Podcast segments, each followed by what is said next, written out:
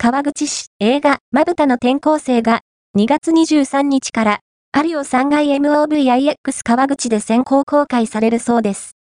スキップシティ国際 D シネマ映画祭20周年と川口市政施行90周年を記念して、埼玉県と川口市が共同制作した映画、まぶたの転校生。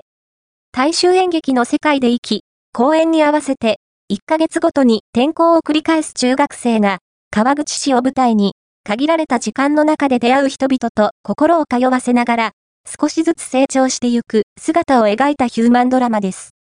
2024年3月2日から全国で順次公開予定ですが、2月23日から有オ川口3階 MOVIX 川口で先行公開されるそうです。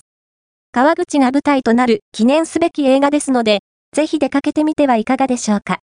映画、まぶたの転校生が先行上映される MOVIX 川口はこちら。